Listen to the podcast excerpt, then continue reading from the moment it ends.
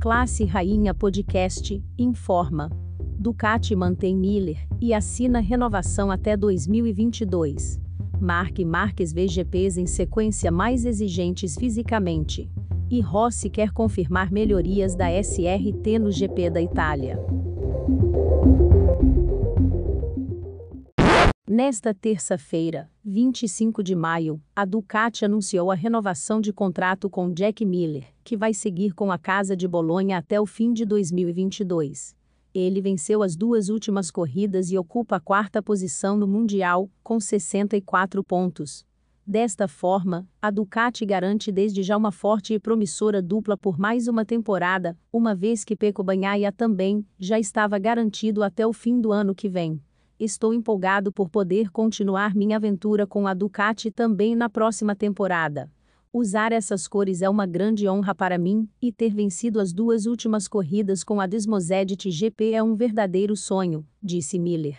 Isso não seria possível sem o grande apoio que recebi da Ducati e de toda a equipe nos últimos meses, e quero agradecer a Gigi da linha, Paolo, David e Cláudio pela fé que depositaram em mim. Agora posso me concentrar exclusivamente na temporada atual. Estamos em quarto lugar na classificação, não muito longe do líder, e o campeonato ainda é bastante longo. Vou dar o meu melhor para seguir com esta tendência positiva e lutar pelo título. Forza Ducati, completou Jack da linha, gerente-geral da Ducati, aposta que com Miller e Banhaia garantidos por mais um ano, a escuderia vai ter todas as condições de lutar pelo título em um futuro muito próximo.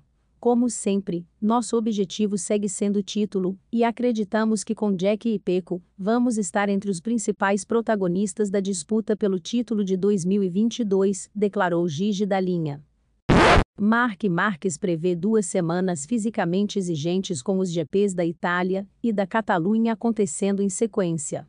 Apesar de ainda estar recuperando a forma, ele garante que pode lidar com a experiência ainda inédita em 2021. No total, Marques esteve fora de 15 corridas nos nove meses, que passou afastado após a lesão sofrida no GP da Espanha e as três cirurgias que se seguiram. Desde que voltou, ele ainda não mostrou o mesmo tipo de performance com que estava acostumado. Tive uma boa semana para continuar o processo de recuperação. Mostramos nosso potencial com a pista molhada na França, e esta semana em Mugello, temos de trabalhar bem, desde amanhã de sexta-feira para sermos consistentes e encontrarmos um bom ritmo, disse Marques. Entendo as minhas limitações físicas, e sei que não será um fim de semana dos mais fáceis, para estar perto da ponta no seco. Agora chegamos em duas corridas seguidas, algo que é inédito para mim neste ano. Vai ser mais exigente fisicamente, mas podemos lidar com isso, concluiu ele. Valentino Rossi chega ao GP da Itália querendo provar a todos as melhorias no acerto de sua moto, feitas no teste pós-GP da Espanha no último mês. Com sete vitórias em Mugello, ele torce para tempo firme no próximo domingo, para confirmar o passo à frente. Pude lutar por melhores posições e estar entre os dez primeiros em Le Mans, mas sofremos nas condições mistas no domingo. Também me senti melhor com a moto, por isso foi uma pena que foi uma corrida confusa, disse Rossi.